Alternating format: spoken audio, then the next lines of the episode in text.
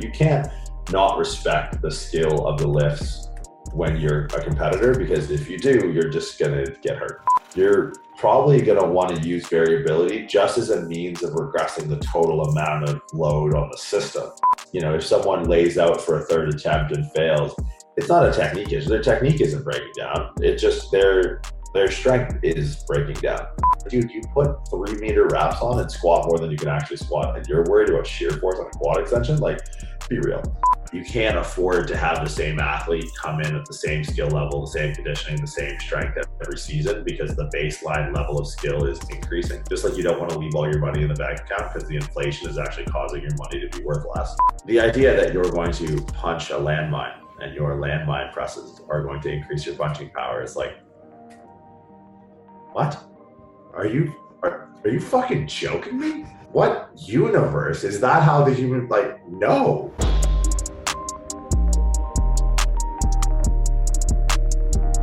Welcome to this new episode. Before we get started, I'd like to thank our sponsor for the podcast, Moxy Monitor. If you've been following my work, you know that the Moxy is a tool that I use a lot for testing, but also for everyday training and coaching. For those who don't know about the Moxy Monitor yet, it's a NIRS device that measures muscle oxygen saturation and blood volume in real time. It's a non invasive sensor that is placed on the skin and can be worn during any training or sporting activity. Motocross riders and climbers wear it on their forearms. Hockey players on the ice, swimmers can wear it in water. I've used it to test rugby players, CrossFit athletes, endurance athletes, and more. The Moxy allows you to individualize work and rest periods, optimize load, reps, and sets, identify training thresholds in real time, and even correct movement based on what the data shows you. You can also use the Moxy monitor to determine an athlete's energetic limiting factor and their individual training zones. Using this process, I can now target the athlete's limiter with precision in order to improve their performance without adding unnecessary volume to their program. You can view and collect the data on your Garmin watch and can also pair the Moxy with other physiological testing products such as the VO2 Master, Pnoe, and Cosmed VO2 systems. The Moxy is a product I've been using for many months with great success, and I highly recommend it to any coach who's interested in digging a little bit deeper on the physiological side of health, fitness, or performance. You can use the coupon UPSIDE at checkout for a 5% discount on moxymonitor.com slash shop. That's UPSIDE, U-P-S-I-D-E for a 5% discount. With that said, let's get into the show. How did you first encounter, encounter powerlifting? Uh, yeah, really good question. I was in chiropractic college in San, like South San Francisco area, like Silicon Valley. I would have been 2012. I had a classmate of mine, it was Tony Rogers, and he was trying to like bug me to get into it. I always like squat, bench, and deadlifted just out of know, training for sport, and then started training for like hypertrophy. Uh, and I got like decently strong before I got into it. And then I went to actually, it was like a West Side barbell inspired multi ply gym called Wild Iron.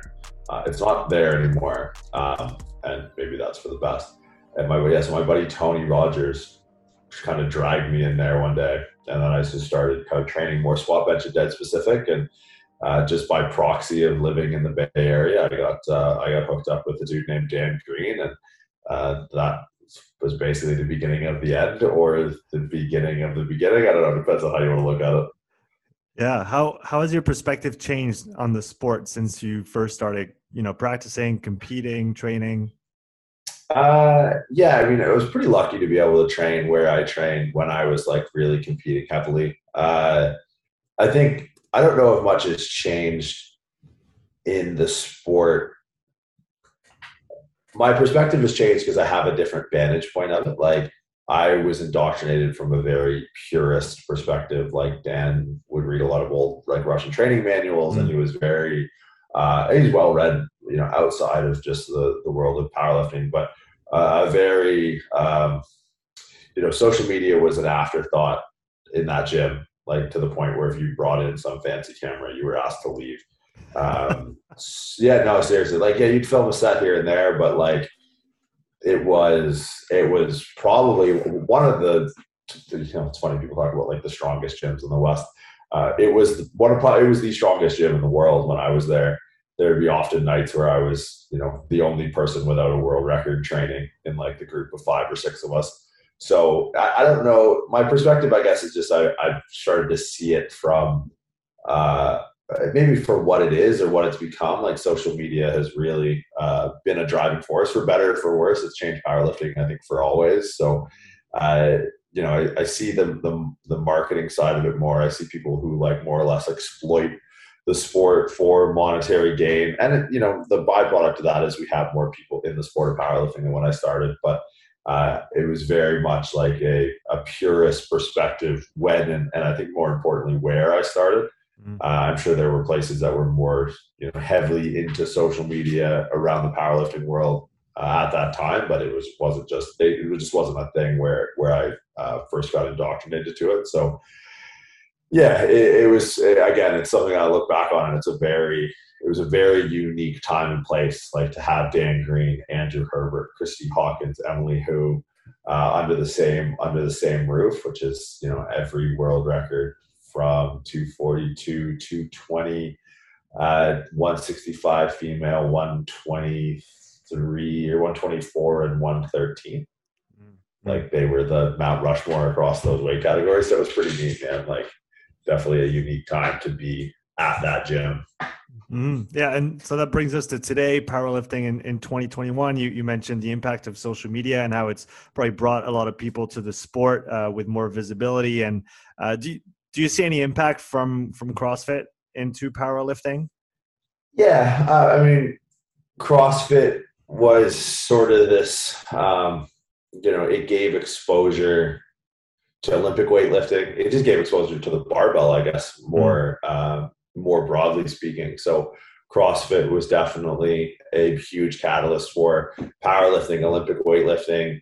Um, you know, different types of um, like aerobic based training, metabolic conditioning, this you know metcon is sort of like their thing.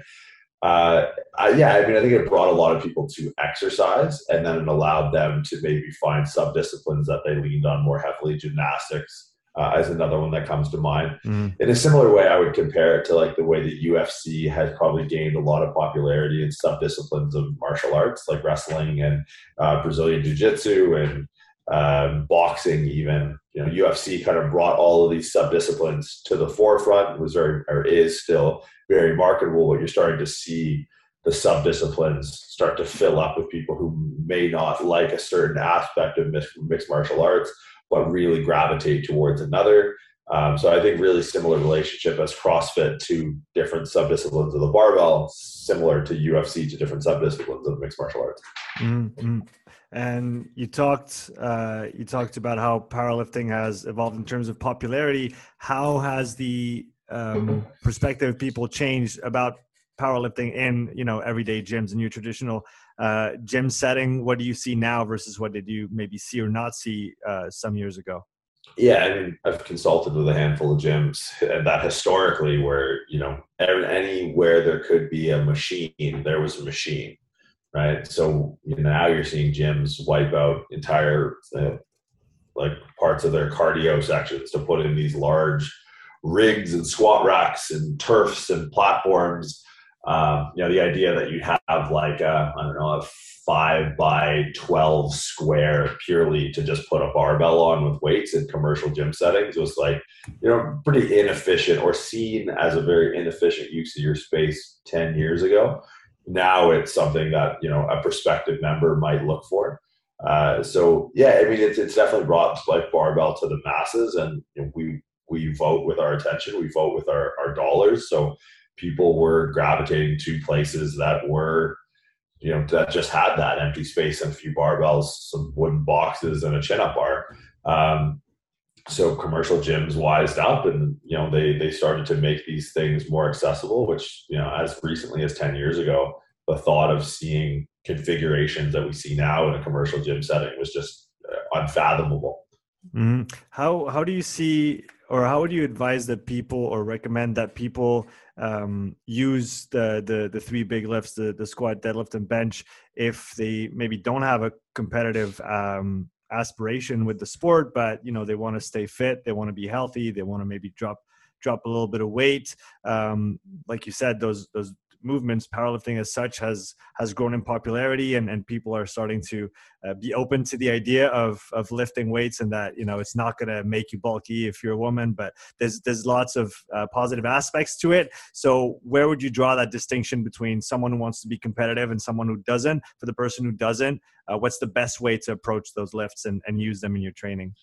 Yeah, I mean, for people who aren't going to be competitive, I think you really need to take into uh, respect the skill of the lifts, which a lot of times is, you know, that's diminished in a competitive sense. But you can't not respect the skill of the lifts when you're a competitor because if you do, you're just going to get hurt. Like, there's no two ways about it. Like, if you don't know how to wield a barbell uh, properly and you're going for max efforts and you're programming off sub maximal intensity, like, you're just not going to be competitive for very long. So when people get into it, it's like understand like an onboarding, like understand like a, a, a skill progression that might better lead you to these three lifts as an end goal. Mm-hmm. But no, that's probably not going to be your starting point.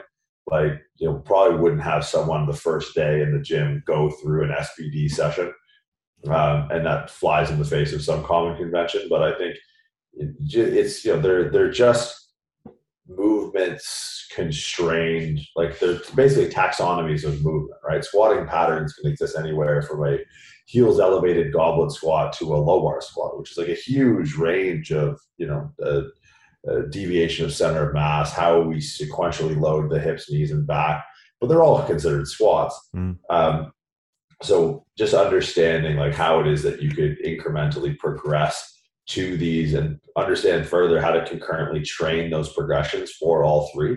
Like, I don't think a Gen Pop person, if given, you know, uh, maybe I'm being a little bit like diminutive to the, the general population, but given the demands of your recovery alone and given the, the limitations of like, you know, lifestyle, nutrition, sleep, and, and all the other habits that go into recovering adequately from a competitive standpoint, like I would say probably best to focus on like one lift as like a primary and then find maybe more like uh, higher output less demand for internal stability like maybe even that's machines or something like that to to act as a placeholder in lieu of training the other two lifts the, at the competition standard but I think it should always be the goal. I think it should always be the goal to work towards a proficiency and skill that'll allow you to train all three. But if you get really good at all three, like even me, if I'm training, um, you know, if I'm training for a meet, I'm probably not going to be doing squat, bench, and deadlift in the same training cycle unless that is like something that looks like the last you know eight to six to eight weeks prior to a competition mm-hmm. uh, just because the demand is so high Uh, and so if you're, you know, if you got a couple of kids and you got a wife and you got a mortgage and a boss that's up your fucking tree, it's like maybe, you know, if general health is the goal, then they could just be used as tools, but I don't think they all need to be used at once. Mm-hmm. Yeah. So you talked about the different progressions to to take you towards those lifts, or to those lifts. Uh, do you do you use prerequisites when when you work with people? What what uh, hoops or what stages do they have to go through before they can you know get a bar on their back or get a bar from the floor?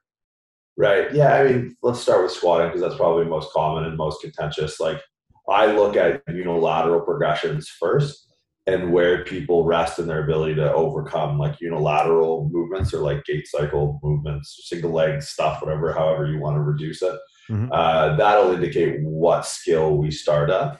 So if like, you know, a stationary lunge is challenging, like organizing yourself with literally just one foot in front of the other and reaching something that looks like adequate hip and knee flexion. If you can't do that with one leg, why would I then take that, both of those legs that can't do that individually and ask them to do it simultaneously? Um, so yeah, like stationary lunges, walking lunges, some single leg hinging if we're getting into more like posterior load, higher to low bar squats.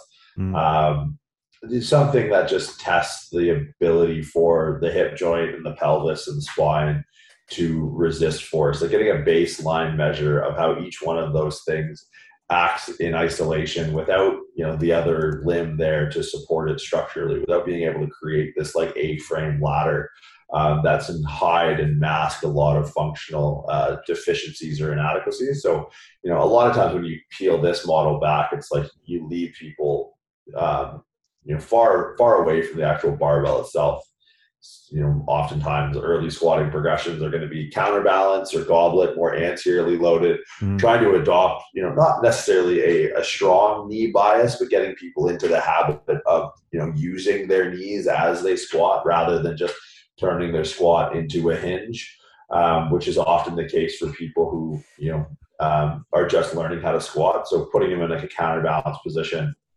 prompting a more upright torso, and then as we scale the position of the load from counterbalance to goblet to front to high to low, that that shift of the combined center of mass of the lifter and, and the barbell or lifter and the kettlebell or the weight, whatever you want to whatever you want to use, that going from out front to on your back, that's going to incrementally force your torso into a slightly more bent position or slightly more forward lean position. And that's one of the biggest things that you'll have to grade because that's going to put more demand on the hip. It's going to put more demand on the pelvis and the spine. Uh, so using a progression of unilateral movements and pairing the you know the competency of those unilateral movements with a regress squatting pattern. So if you can't do a stationary lunge, you don't get a barbell, right? You get a, a two and a half kilo plate at arm's length, and I might even elevate your heels. Or you get TRX straps, or fucking hold on to my hands, and I'll be the counterbalance. Um, so yeah, it, that's that's probably like a, a very uh, you know Coles Notes version of a progression that I'll use for like a more gen pop application. And then hinging, it's very similar, honestly, because I think the hinge starts where the squat should end. So why this like you know different torso sizes are going to dictate your mechanics? I say you should never have a combined center of mass of you and a lifter that forces to keep the mass over the midfoot by hinging first. So if I'm in a position where I have to not break in my knees, like look, if I'm in a counterbalance squat with most people, they can break in their knees first. They don't have to throw their hips back. Mm-hmm. They might have to throw their hips back early into the lift, but not exclusively out of the gate. If I'm in a low bar position, my bar goes as low as I can possibly put it while still initiating with my squat, my hips and my knees at the same time. Mm-hmm. The second that bar is so low that a, break in the knee simultaneous with the break in the hip causes me to lose my balance, the bar is just simply too low. Mm-hmm. Right? We see this a lot with people trying to maximize leverage and not really understanding biomechanics. Like, well, if the bar is way down below my rear delt, this is the distance I have to move, and this is why my chest has to be so forward. But it's like that's just a deadlift with a bar on your back. And so the second the knees are out of the equation and the initiation of the squat, we're no longer squatting, we're hinging. Right. So in understanding like where where the hinge starts and where the deadlift or where the squat ends and where the hinge starts, I think is really integral because how close someone is to loading their spine in their squatting pattern will dictate the amount of fatigue and interference in the recovery when it comes to the hinging patterns. So a hinging progression in isolation in a vacuum where we're not concurrently training a deadlift would just be you know scaling their ability to stabilize their spine in a more shear force position with the chest more parallel to the floor. So this could be something like I like starting with like a rope hinge, having the vector pull from a cable stack in front of them mm-hmm. rather than pure axial, teaching them to externally rotate their shoulders uh, and extend to use their lats to stabilize their lumbar spine.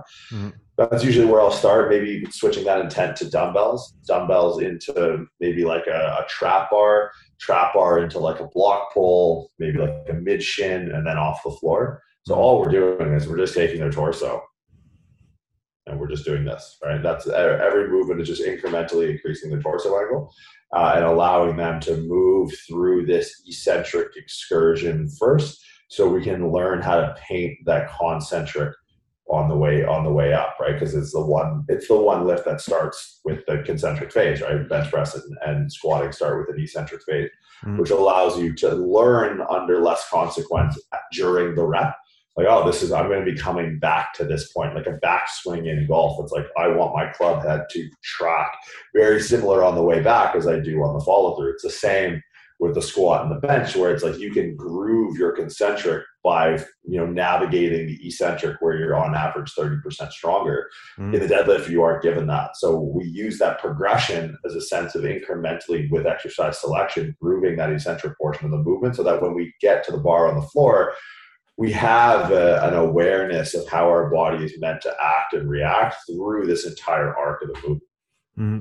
Do you have a similar progression for the the bench press, or do you do you operate a little bit differently there?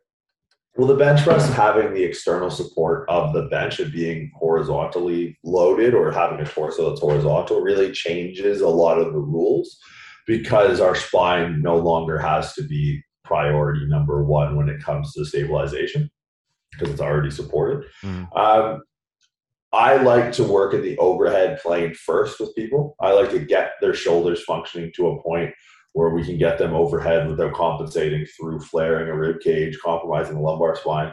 So it's it's pretty it's basic progressions through like rotator cuff function, really serratus anterior, creating that upward rotation, mm-hmm. maybe even expanding the rib cage slightly posteriorly, teaching them how to shift their center of mass backwards. Um, because the bench press is a really good way to express function of the shoulder, but it's not a good way to expose it to function of the shoulder because it is so externally supported. So that that caveat of the bench makes it unique in the sense of the way that like I would on ramp it, although not entirely different to using, you know, gait cycle progressions for squatting. Getting through a full range of flexion and then the subsequent rotation that happens at different degrees of flexion would be kind of where I would start with most people. I wouldn't just go like, let's do machines for a bit, let's do dumbbells for a bit, let's do barbell. I'd probably look a little bit deeper at like the ones and zeros. Like, what's your source code of movement look like at your at your glenohumeral joint, at your scapulothoracic joint? Um, you know, and need to a to a certain degree, like how is your rib cage mechanics going to dictate your shoulder mechanics and uh, on the whole, and then how can we make some incremental improvements at all of these points to have a summative improvement that allows us to operate with a very high, uh, like a high margin for error. Right. And so if I can make sure that we're good in the overhead, we can, you know, maintain unstable loads and unstable positions. When I come back to this much more stable joint position on a much more stable medium with the external stability of the bench, I know I'm expressing the function that I have, not masking this function by this external support um, which is often the case if people, you know, they succumb to some sort of injury or they're not progressing uh, from a performance standpoint the way we would expect. Because we really aren't taking a look under the hood before we, we put them on the barbell or put that they put them on a dyno and really kind of see how far they can run. It's like you, you might you might redline that engine pretty quickly if you don't tune it before you put it on the track, sort of thing. So that's mm-hmm. that's when I look at bench press, I sort of think, all right, the major caveat to it is the bench itself but ultimately, it's like, you know, let's see how well we can get the shoulders to function. Let's see, let's test them at their end ranges. Let's push those end ranges. Let's build, you know, a capacity or an ability to stabilize in these end ranges. And then when we bring it back down to, you know, this lesser degree of shoulder flexion, we know we're operating with a, a higher degree of proficiency. Let's not even say safety. Let's just say proficiency. Yeah, talking about uh, proficiency and, and safety, I guess you mentioned the importance of uh, technique in the execution of the lifts and longevity and performance. Uh, did you were you always aware of the importance of technique when lifting? Did, did was that ingrained uh, from the very start with you, or did you maybe have to learn it the hard way through some injuries? Um, yes and yes. Uh, I mean, I I started training, you know, for sport, hockey, ice hockey primarily, and I had like a really good. My my training partner was very very like ahead of his time, smart and I was decently well read on like the technique and squat, bench, and and deadlift. Um, yeah, I was usually bench in the past for more like hypertrophy specific adaptations. Although looking back, probably not the greatest tool to use, uh, and not something that I, I, I, deploy often in my training, if at all, for hypertrophy uh, benefits. Um, but yeah, I think like technique was something ingrained, but again, the margin for error becomes much less as you start to manage more and more weight. Mm. Uh, so you know, I've had a handful of injuries, like in my uh, like in a few meet preps. I tore my right pec, uh, pretty nasty back in I want to say like January of 2018, maybe 2019, mm. um, and just you know misgroove one rep that's all it took, right? Like yep. it doesn't take when you're when you're when you're playing with fire like that and you're really pushing. You know, it was my last it was my last bench before uh would have been the Arnold Classic in Australia. It was my last bench session before I was going to leave for for Melbourne, and mm-hmm. I misgrooved a rep high. It was too much stretch in the pec, and then I just I was like, all right, let's see how this goes, and just ripped. It's fucking sucked, but. uh yeah, it's, it's definitely something that I was uh, aware of going in. technique is always something that I, have sort of held to a, a very high a high order in all my training styles, whether it was athletic, whether it was aesthetic, or whether it was for powerlifting and just like more strength based. But you know, you really learn. I'm a different lifter after that than I was before. That's for sure.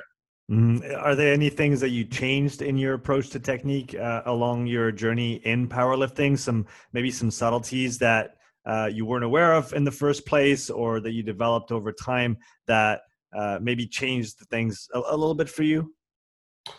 Um, yeah, I definitely. There's some things squatting cues. I'm a, I'm a decently upright squatter for like a guy my size.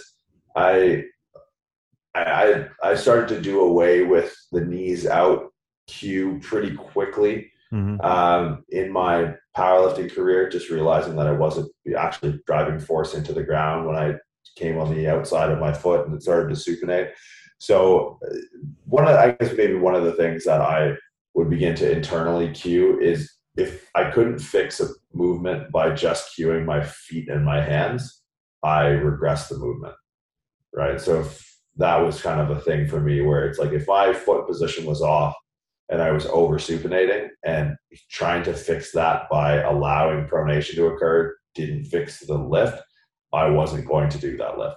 Right. If for whatever reason you know, if I was doing back accessory work, if I was doing pressing accessory work, if I couldn't get the position I needed by just manipulating the position of my hand and like understanding that the position of my hand is indicative of the position of my shoulder, understanding that the position of my foot through pronation and supination is, is an expression of, of my position of my hip.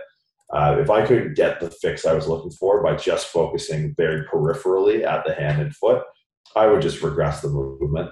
Um, so as I mean, I think as you get more proficient at the big, lifts, you that's when variability starts to come in. Um, you know, variability, exercise variability is a, a, highly contentious topic in powerlifting. Uh, but I think the context that always is lacking from these debates is at what stage of lifting, at what level of skill, right? Novice you know, variability is probably only going to be seen uh, in exercises that should allow you to drive a certain amount of hypertrophy, right? Where specificity in learning the skill of the movement is paramount, and that efficiency in learning the skill will allow you to ultimately lift more weight. Mm-hmm. Once you kind of become an intermediate and you're no longer a beginner, you know you, you probably want to stick fairly specific, um, but not as specific as when you first started. But once you're an advanced lifter, you're probably going to want to use variability just as a means of regressing the total amount of load on the system, right? Like sometimes I front squat, not for any particular application. Uh, like, you know, yeah, it's going to bias more erectors, it's going to bias more quads, to allow me to stay a little bit more upright. But I'm front squatting because I can just work with a front squat and have to use far less load than if I was trying to work year round with my back squat, right? I'll close grip bench, not because it's a tricep thing, because I just need to press and I don't want to be pressing year round in a competition grip that allows me to push 67 or uh, you know 80 plus percent of my submaximal volume. So it's like, mm. you know, I, I, think exercise variability comes into play uh, at different points in your lifting career based off of your skill. So for me, it was really more about understanding how my skill level progressed. And as I understood how my skill level progressed, it was really more a change of the exercise itself and not necessarily a big stark change in my exercise execution of my competition list. Yeah. Would you say that is there one of the two that you see more often in terms of whether it's people going too quickly to a lot of variety uh, relative to their to their you know performance level or is it people sticking with quote unquote the basics for for too long? What is there one that's more uh more around than others than the other one well i think sticking to basics for too long because most people in powerlifting are novice which is you know like any sport most people who play basketball are not in the nba yeah. The majority of nba players are not the majority of basketball players. So I would say that because you can get very good results from higher frequency, you know, attenuate, whether it's daily undulated periodization programs based off of RPE, mm-hmm. uh, but higher specificity is very beneficial in the early stages of training. So I feel like people have a hard time shedding that program that increased their bench, you know, 20, 30 kilos, increase their total like, you know, 50 kilos or, you know, 75 kilos, 100 kilos, whatever. They have a hard time ditching that because it, it took them from point A to point B, but not realizing that point B isn't the final destination.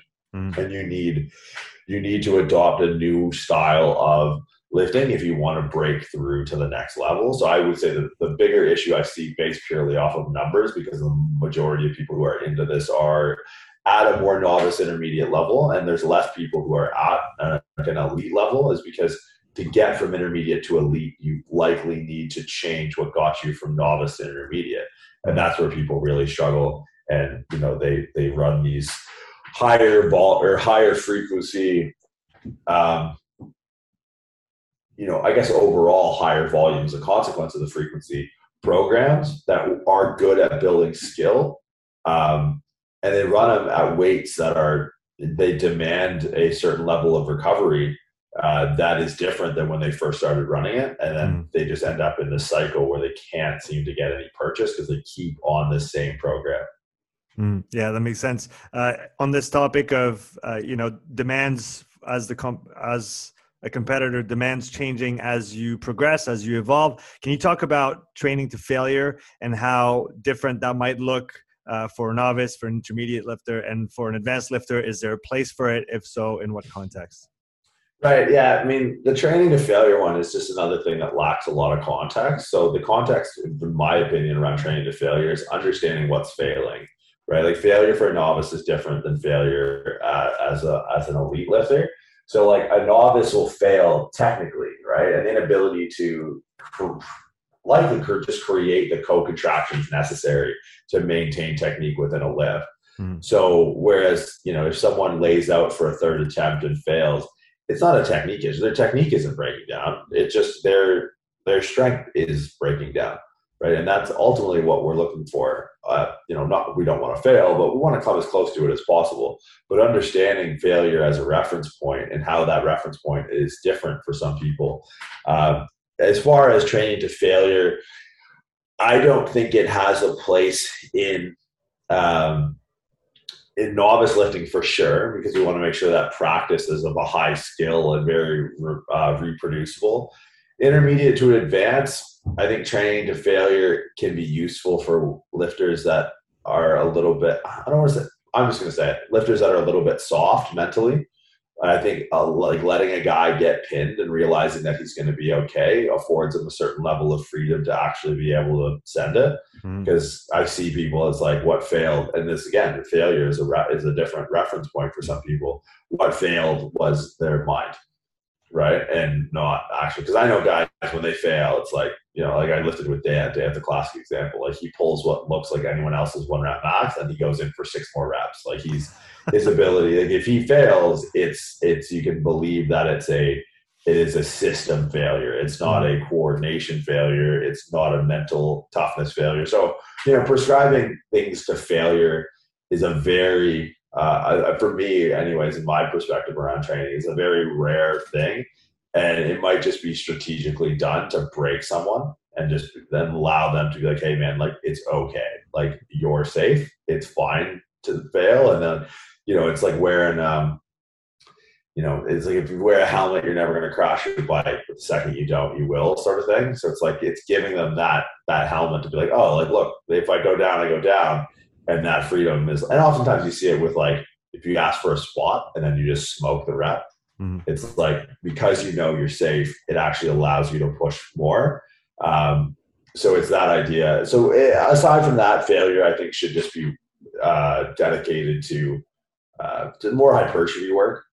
Mm. Like if you're doing your tricep extension with reps in reserves, like what the fuck are you doing? Like, do you want small arms for the rest of your life? Like, it's a single joint movement. Like you're, I mean, not try not that the tricep is a single joint, but a tricep extension I just don't want people getting on me on the anatomy. I know the tricep process two joints. Um, you know, output movements, leg press, quad extensions. You know, the more isolated the movement, the more externally stabilized, the more freedom you should have to push it because there's minimal skill required in a mm. preacher curl. So if you want to fucking take it to the take it to the house, then you you're more than licensed to do that. Uh, so I, I think failure because I see a lot of lifters taking their compounds to failure and then leaving reps in reserve on their tricep extension. Yeah, and they have small arms and shitty totals. um, you talked about adding or maybe focusing maybe more the failure or to failure work on the the smaller movements, the the accessory work. Um, at what point is it for, for someone let's let's take a, a, beginner a beginner in the sport of powerlifting. Uh, they they want to compete maybe they've had one or two meets uh, but they still have a lot of uh, potential to exploit and to grow. How early do you introduce uh, accessory you know bodybuilding type work? How much of it is is a good idea to start with in the beginning? Is there is there things you don't want to be doing too early so that you don't kind of you know rob them twice uh, as in you want to give them the time to get that incremental progress over time. You don't want to give them the uh, complex stuff or the more advanced stuff too early. Uh, how do you how do you progress those those accessory work over time? Yeah, I mean, ultimately, it's what you can recover from, and as much as you can recover from is what should be prescribed. And like a really good indicator of that, especially in early stages, is as long as their compounds keep moving. Mm-hmm. As long as progression is seen, and it doesn't have to be on a micro level, but like at least on a on like a, a macro perspective in, in, in regards to like macro cycles. As long as I'm seeing their squat, bench, and dead or whatever variation, again, likely not going to be doing much variability. As long as those main lifts are moving, again, as far as increasing in weight or increasing in like density or, or some sort of stimulus, as long as mm-hmm. we're adapting to those, I'm going to keep on layering on more accessory work, mm-hmm. right? Like you don't need to recover from bicep curls. But I've also never met a guy that bench over 600 pounds that has small biceps. Mm. Right. So it's like these are things that are setting the stage to have a work capacity to actually build yourself to an intermediate level. Like three times body weight deadlift is not cool when you weigh 140 pounds as a male. No one cares. no one cares. Zero people care uh, because it is ultimately power lifting and people are interested in the big and strong guys. Um, so like the relative strength thing, albeit impressive, is for me not what I'm in it for, right? So I'm taking a, a strong hypertrophy focus, um, whether it's in a particular training block or concurrently in a block uh, it kind of depends on the individual's ability to recover and what interference that could like you know am i going to smoke someone's lats the day before a bench day if they're like a big arch bencher? Probably not. Um, so there are considerations that you can make in in like the in the micro like on the day to day and the week to week to better like concurrently train for both but as much as it's like eating your best. it's have you ever had like a diet coach or had someone do your nutrition and be like vegetables are free calories. If you're hungry just eat vegetables. It's kind of, that's kind of like hypertrophy. It's like if you can manage it then do it. And like i think there's huge implications not to oversimplify it uh, there's huge implications on hypertrophy style training in uh, maintaining joint integrity right? Like there are bicep variations that I'll use specifically for a powerlifter, and not specifically for a powerlifter, but I'll be very specific in the variations I use for hypertrophy because there is secondary and tertiary and quaternary benefits to different movements. Like a preacher curl, I'm probably never going to do with a powerlifter. Makes no sense.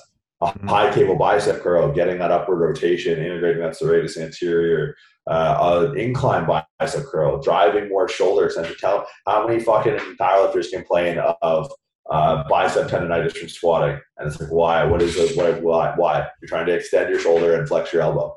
And this is an issue. It's like, well, why don't you do an exercise that extends your shoulder and flexes your elbow? Like, that seems pretty simple to me. Um, so yeah, I think uh, hypertrophy, like hypertrophy, is really going to be what builds your base, but not just from a sense of having a lot of muscle, but allowing you to start to far surpass the the you know the, the joint positions needed for your big three and build a relative buffer zone at your shoulders, at your hips, at your spine, hmm. at your knees, at your elbows. Right? Everyone complains about their elbows hurting, but no one ever does an elbow day. Like, just don't even look at it as arm. Just train your elbows.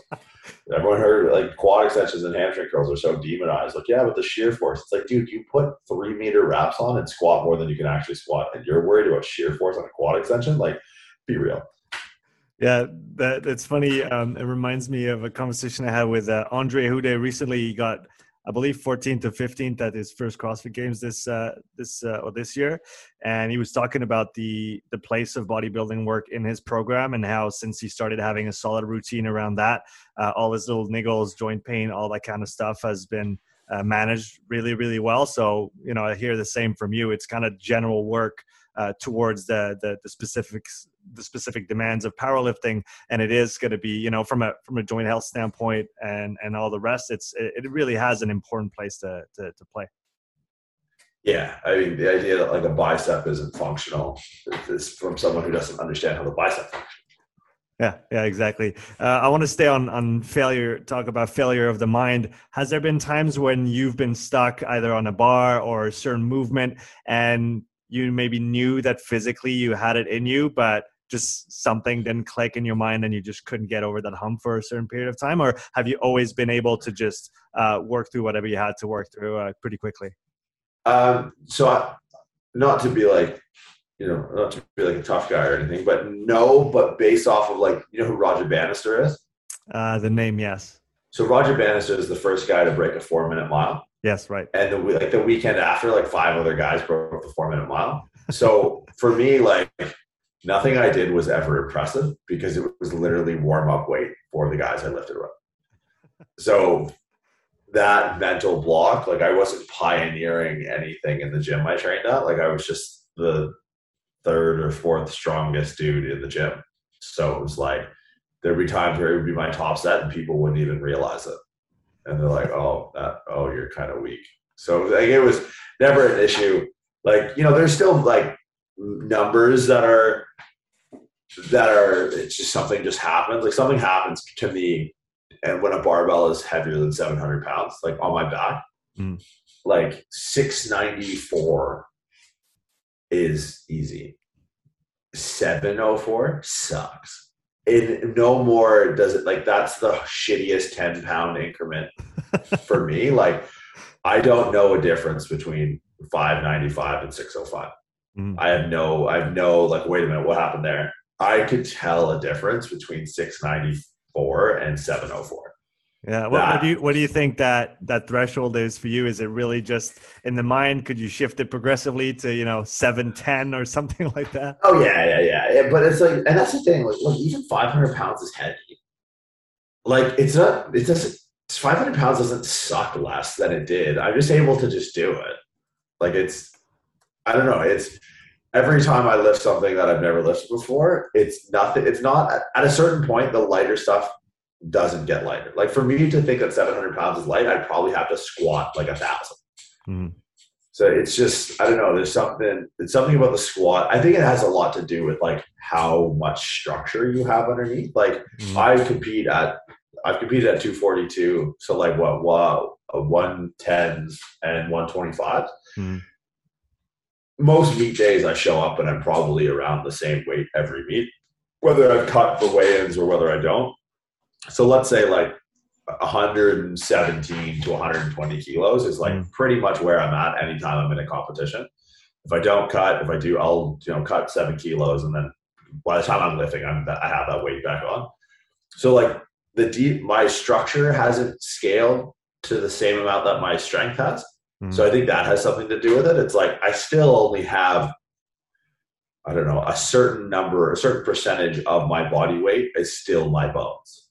Mm-hmm. Those bones have not grown. But when I first started powerlifting, you know, maybe I was squatting 500, and you know now I'm squatting seven, whatever, mid sevens.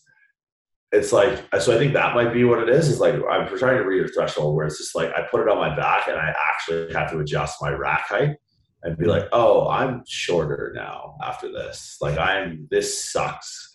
Um, but yeah, 700 is one. 700 with squatting is definitely one where it's like, oh, this is terrible. But the mm-hmm. fact that uh, you know my training partners when I was really competitive were doing that as like I think I watched Dan Herbert or uh, Dan Herbert, Dan uh, or no, is Andrew. Andrew Andrew squatted 804 for five. I've. I've spotted him for what is still the world record uh, 976 at 242 mm-hmm. in the gym, mm-hmm. which is no one will ever do that again. And he fucking bodied it like absolutely to the house. It was it was what it would have been a, a Monday night. There was eight spotters, someone on a camera. It was everyone in the gym. Of the eight spotters, I may have had the weakest squat at 750, and you could have heard a pin drop. Like, and that's one of my favorite things about him as a lifter is like not a sound. Mm. Everyone was just everyone was so afraid because at that point you didn't have eight spotters. If that goes wrong, you have eight casualties. You have eight dead people, and yeah, he hit nine. I think it was nine seventy six out of a mono in wraps at two forty two. It was just like this will never happen again in the history of time. Was that was that the most impressive lift you've ever seen or witnessed in person?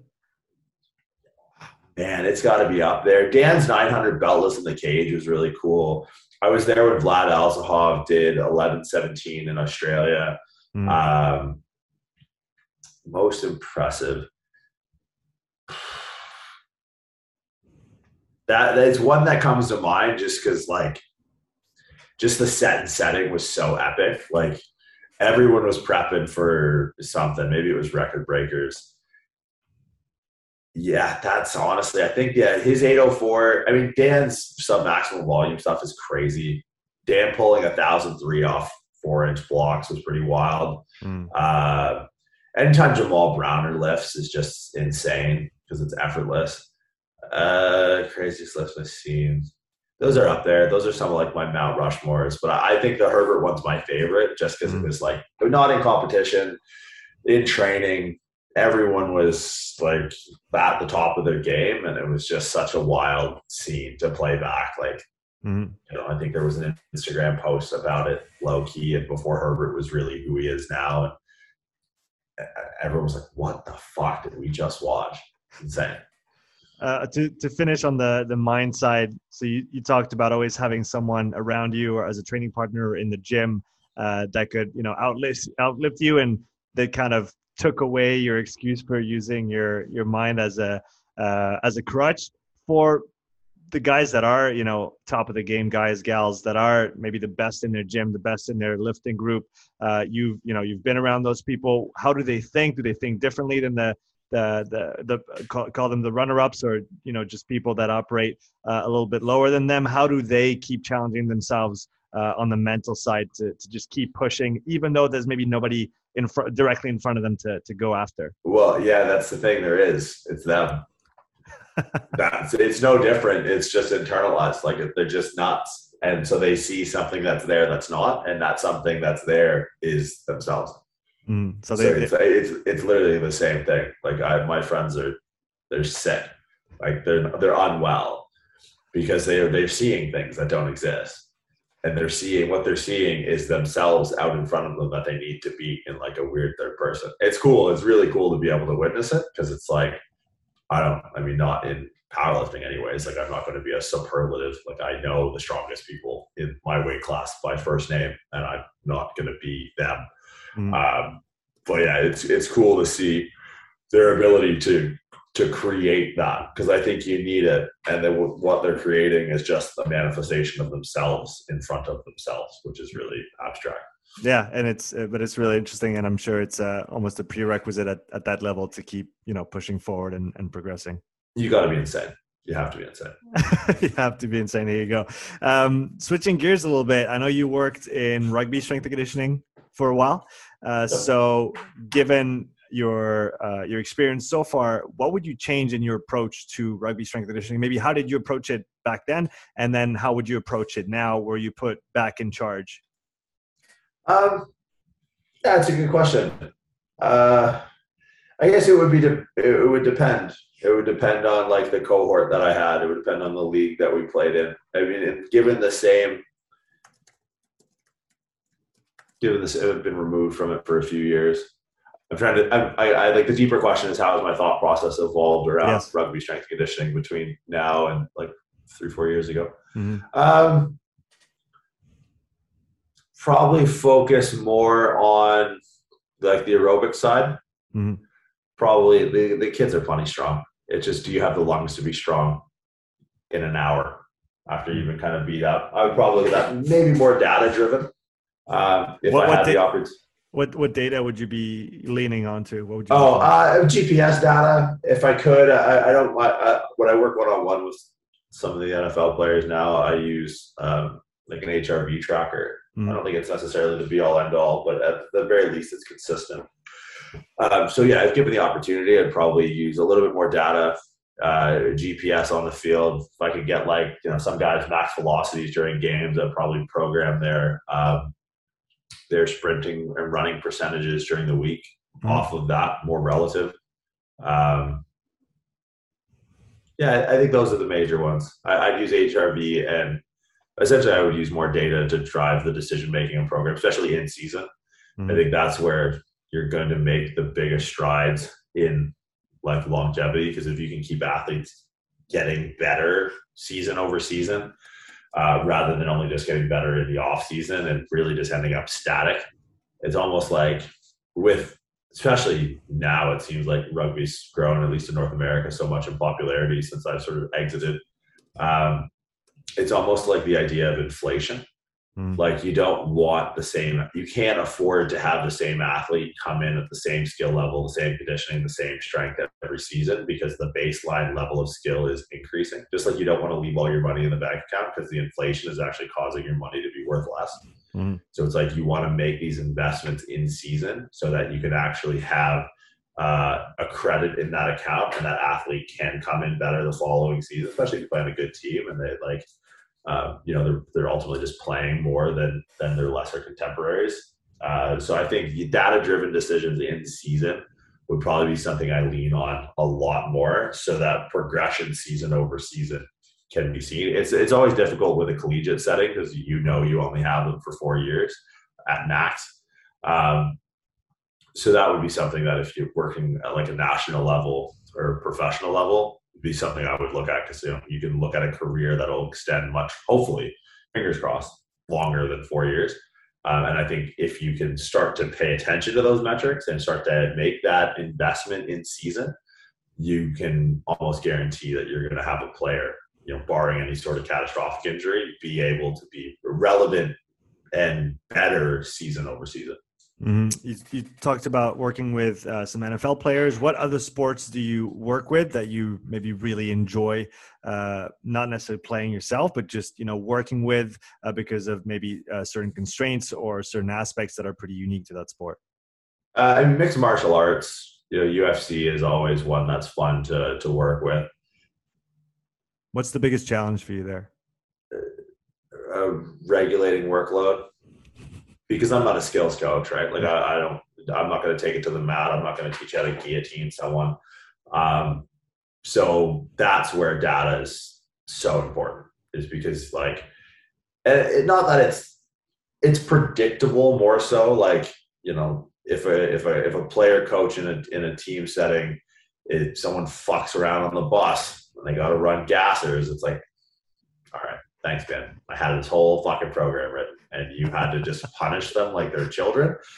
Uh, where it's there seems to be far less rhyme or reason for mixed martial art skills. I would argue, and this is like as an objective outsider, but fuck it, I've been doing this long enough where I feel confident saying this, that most UFC fighters are good in spite of what they do, not because of what they do. And I mean that from a strength and conditioning side, and I mean that from a skills coaching side.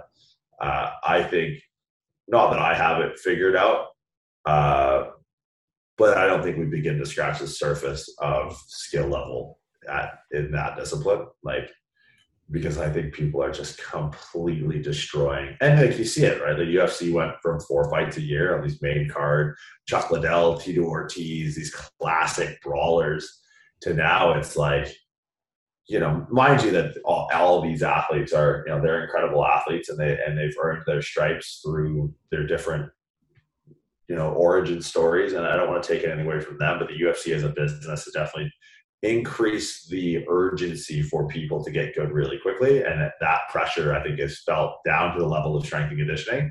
So everyone's just trying to do everything, and it's like, at the very least, they're not making them better I would go as far to say in some cases you might be making them worse.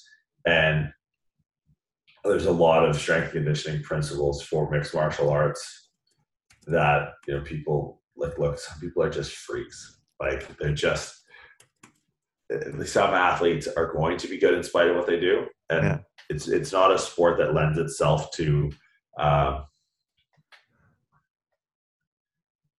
modesty mm. so like strength and conditioning around that field is just so funny to me because it's it's the coaches also want to be the fighters. It's like, look, man, you're the guy holding the clipboard. Like, let's fucking tone it down a bit here.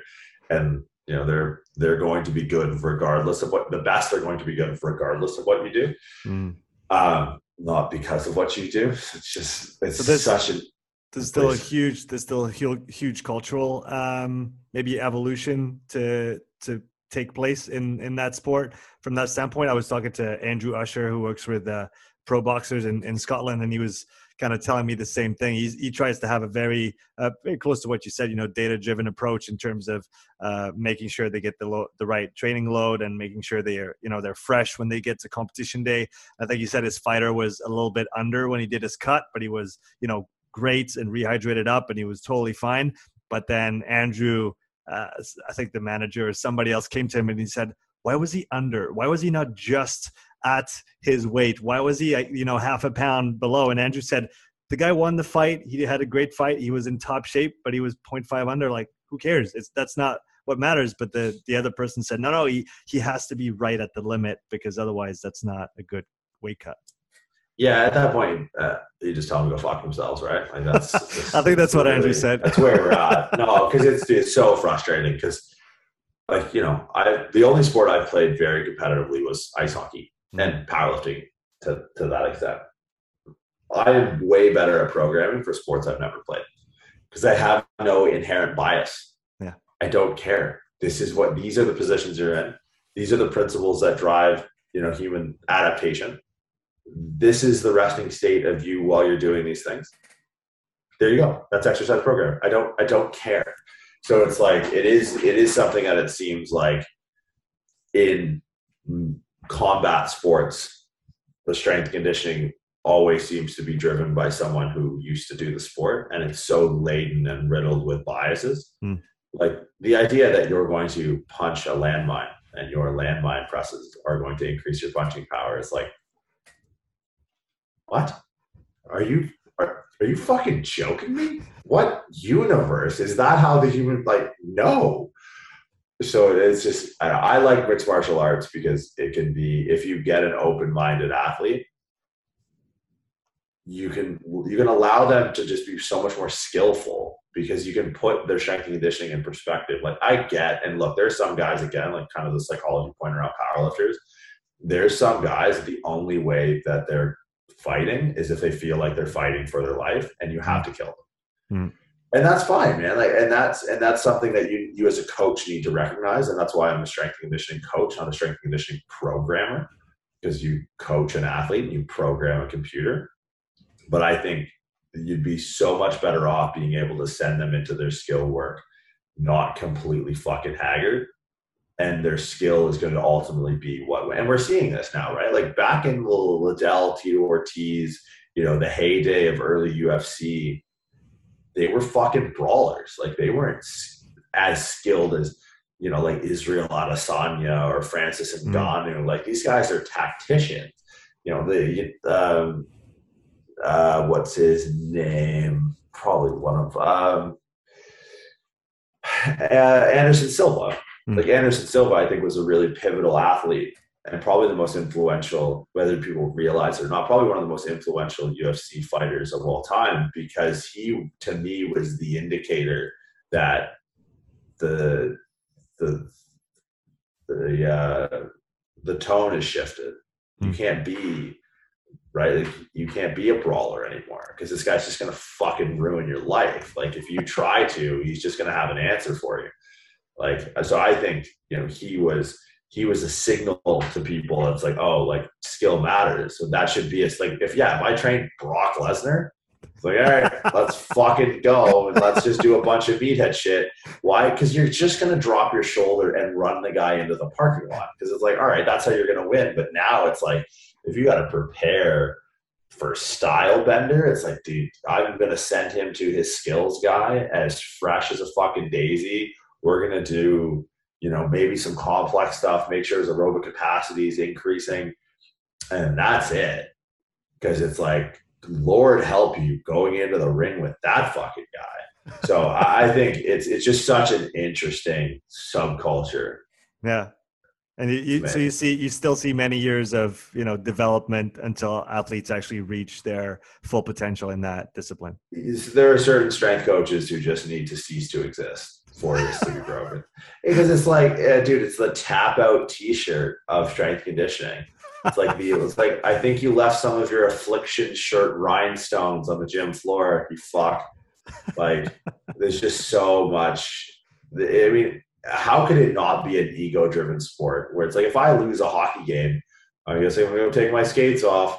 If I lose a fight, I'm lying bloody in my own filth in the middle of a cage while the whole world watches. Like I understand how ego could be tied into it, but it's like, you know, when you're in a gym, you're not going to war believe it or not. You're not storming Normandy, man. Like you're just fucking in a gym trying to make an athlete a little bit better so they can go into another gym and be better there again at the skill that they're actually going to get tested on.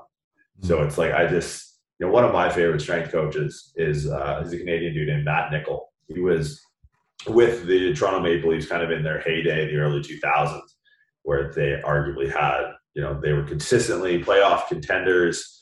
Um, is probably some of the most recognizable Maple Leaf players, characters in the last, you know, in the last 50 years played while he was there. And he was a football guy.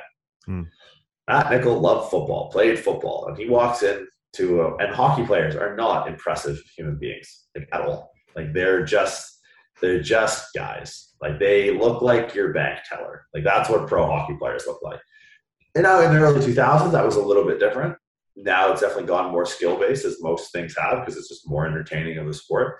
Mm. But yeah, that's like I had no bias because I just walked in as a football guy. I was like, what the fuck are these guys doing? They're like running around with butter knives on their feet. Like this is crazy. How do I program for this? It's like, all right, back to the science, strip all your bias. Like I don't care to be a better hockey. I from I don't even think Matt Nichol at the time could skate. He was dealing with 80, 90 million dollars of assets annually and he couldn't skate and it didn't fucking matter. Right? He could lift weights. He knew how to move. He trained. He was jacked. He was strong. He was fast. But he wasn't a hockey player. Mm-hmm. And then that, I think, made him a better strength coach. Not that like people who play the sport can't be, but it's like you have to be able to remove the ego. And I just think the ego is so ingrained into the sport of mixed martial arts or UFC mm. because mm. of the ramifications of getting it wrong. How could it not be, right? There's no helmet. There's yeah. no seven other guys on there, 11 other guys on the field, or 12 other guys, or 10 other guys, or four other guys. It's just you getting the shit kicked out of you. So it's like, I get it, but at the same time, it's like, the stuff that comes out of mixed martial arts strength conditioning is incredibly entertaining yeah yeah and so maybe it's just it's going to be a delayed evolution I, mean i see a parallel to what you're saying in rugby world where 10 15 years ago it was kind of just you know beat your head against the wall until it hurts and then when it bleeds you just keep going and that was kind of the strength and conditioning approach of, of many coaches and unfortunately sometimes even still today some skills coaches maybe don't have the, the knowledge or um, the perspective to maybe approach it differently. And um, you know, if if we're able to come so far in rugby world, hopefully we can do that in MMA as well in the in the in the coming years, right? Yeah, they're similar uh, in a sense that like you need to not that you don't have to do this in other sports. It's like baseball. Like baseball's a fucking joke. But you need to take into consideration recovery from the actual sport itself. Hmm. I mean, baseball pitchers, sure, but if you're a fucking left fielder, you're picking daisies. Like you're fucking picking daisies. You're not doing fuck all, right? So it's like the fact that that was probably a missing link was like it's not just like stress is an aggregation or it's an aggregate. It's a summative value across many different indices. Mm. So it's like we need to understand that how we rank order these indexes is going to drastically affect our decision making process in the gym. And you should rank order the game itself very, very high when Yeah. you are dealing with like such high aerobic, well, just high sympathetic drive, period.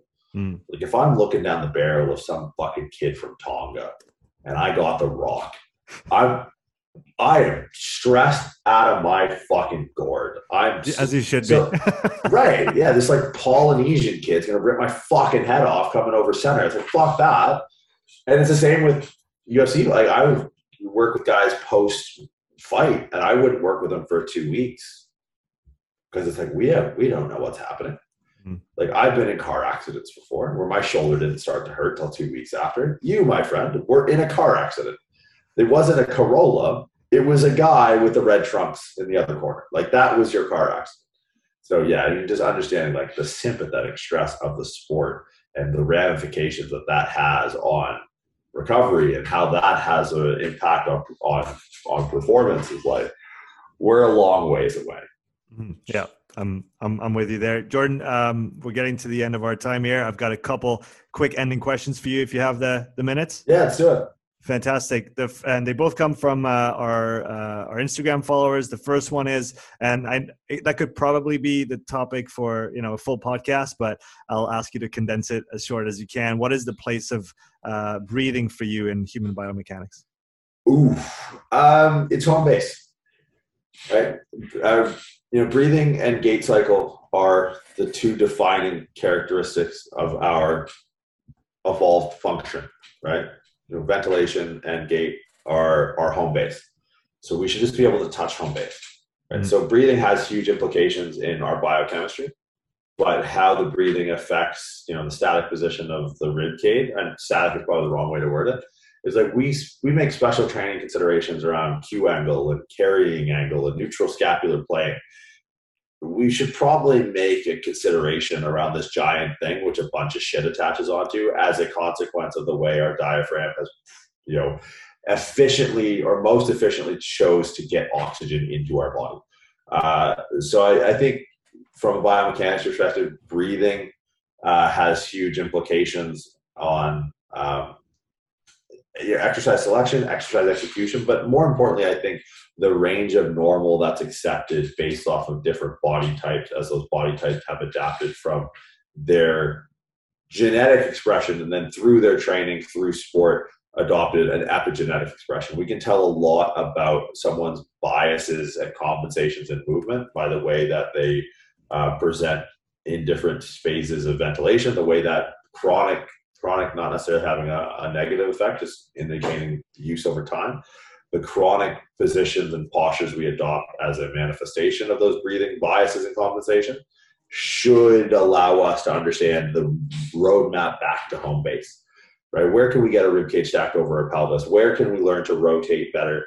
And just go touch it and train there a little bit. Because on the field of play, we're not going to be stacked right? We're going to be wrist twisted and contorted and extended and, and, and all of the above at the same time, but just being able to come back to home base. So I think understanding uh, breathing biomechanics um, is, is to understand how to get someone back to that home base position, that Mhm. safe mode. Um, it's not where we have to live. It's not where we should live. It's not where sports live. But being able to know our way back is very effective uh, means to decrease, you know, some sort of systemic stress and training. Mm, nice, nice summary. Good job making it short. uh, second and last one, again from uh, from a follower, and I thought it was an interesting question for you. What are your uh, what are the limitations of your model? If we take uh, pre-scripts level one, level two, uh, what limitations do you see as still being or as being part of uh, of your own model? Yeah, it's tough, right? Because you don't know what you don't know. Uh, I don't necessarily and think that we have. Uh, I mean, I don't think I teach a model. I think I teach principles. Um, so the limitations are in application. I think that's everyone's limitation is like doing the damn thing. Uh, you know, that's a tough one. I'd have I'd, I honestly have to think about it because if I thought there was a limitation, I would probably teach the way around that limitation, and I try to make sure that this the curriculum that we put out is principles focused. It's really not like a cut and dry like we're going to do this scoring system, and then if you do this, you do that. It's it's it's more of a systems way of thinking, mm. and rather than like a, an, an algorithm, like it's it, it is very much principles focused. It's like here's what the body does. Have fun. like that's and maybe that's its limitation is it, the limitation in the model is in how it gets applied. Mm. And I think the course, like the goal of the course isn't to give people answers, it's to help them ask better questions.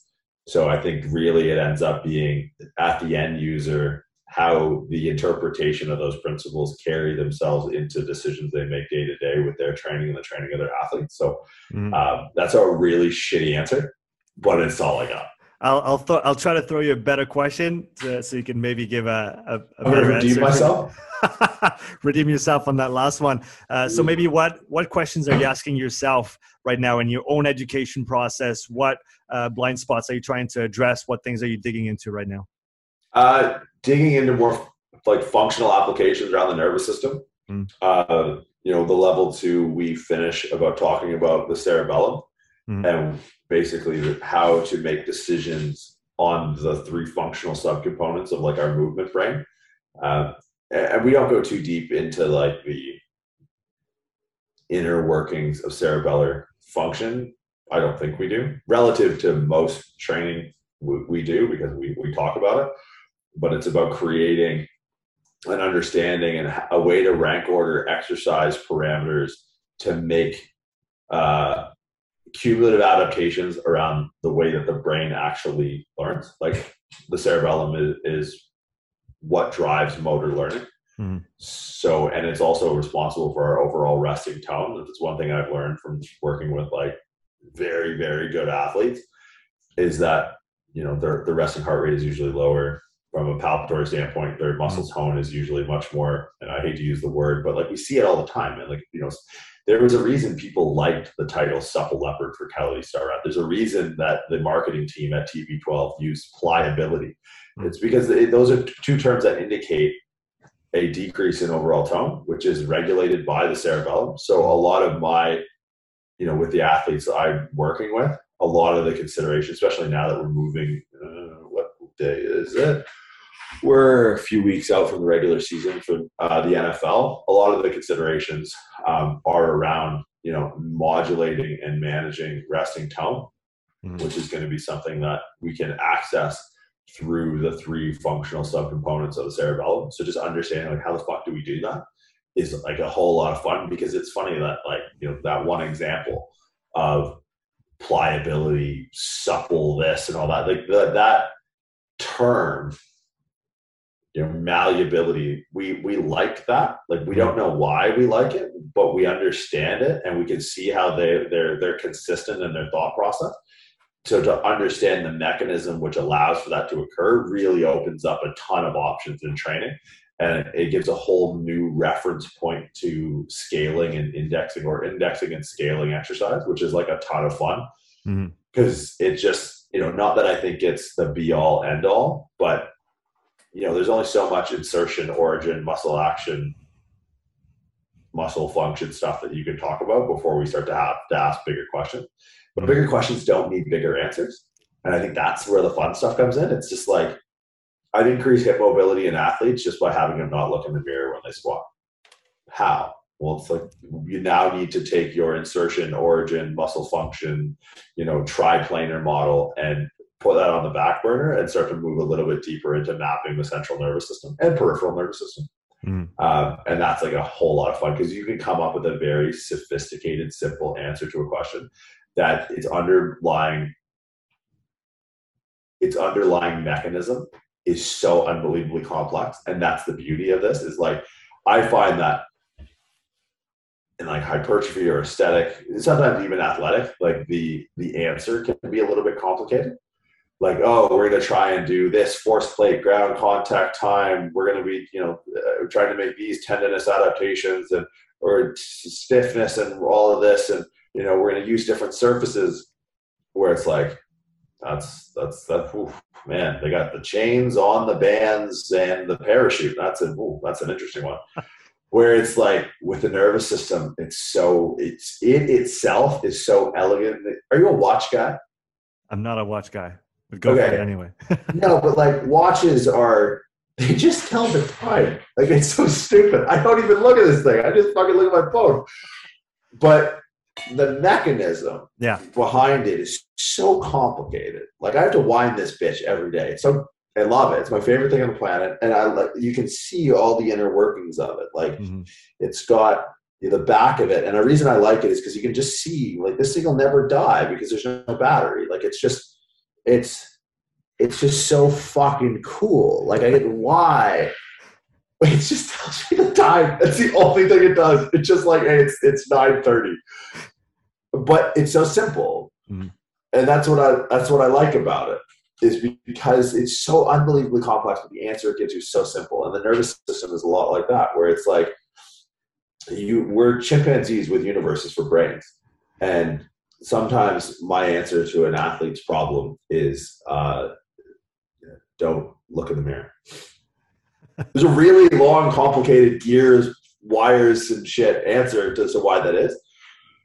But if you can understand the mechanism and you know when to manipulate these exercise parameters based off of like understanding how all these gears work, and you can make such a quick adaptation by just like making a consideration back to the central nervous system.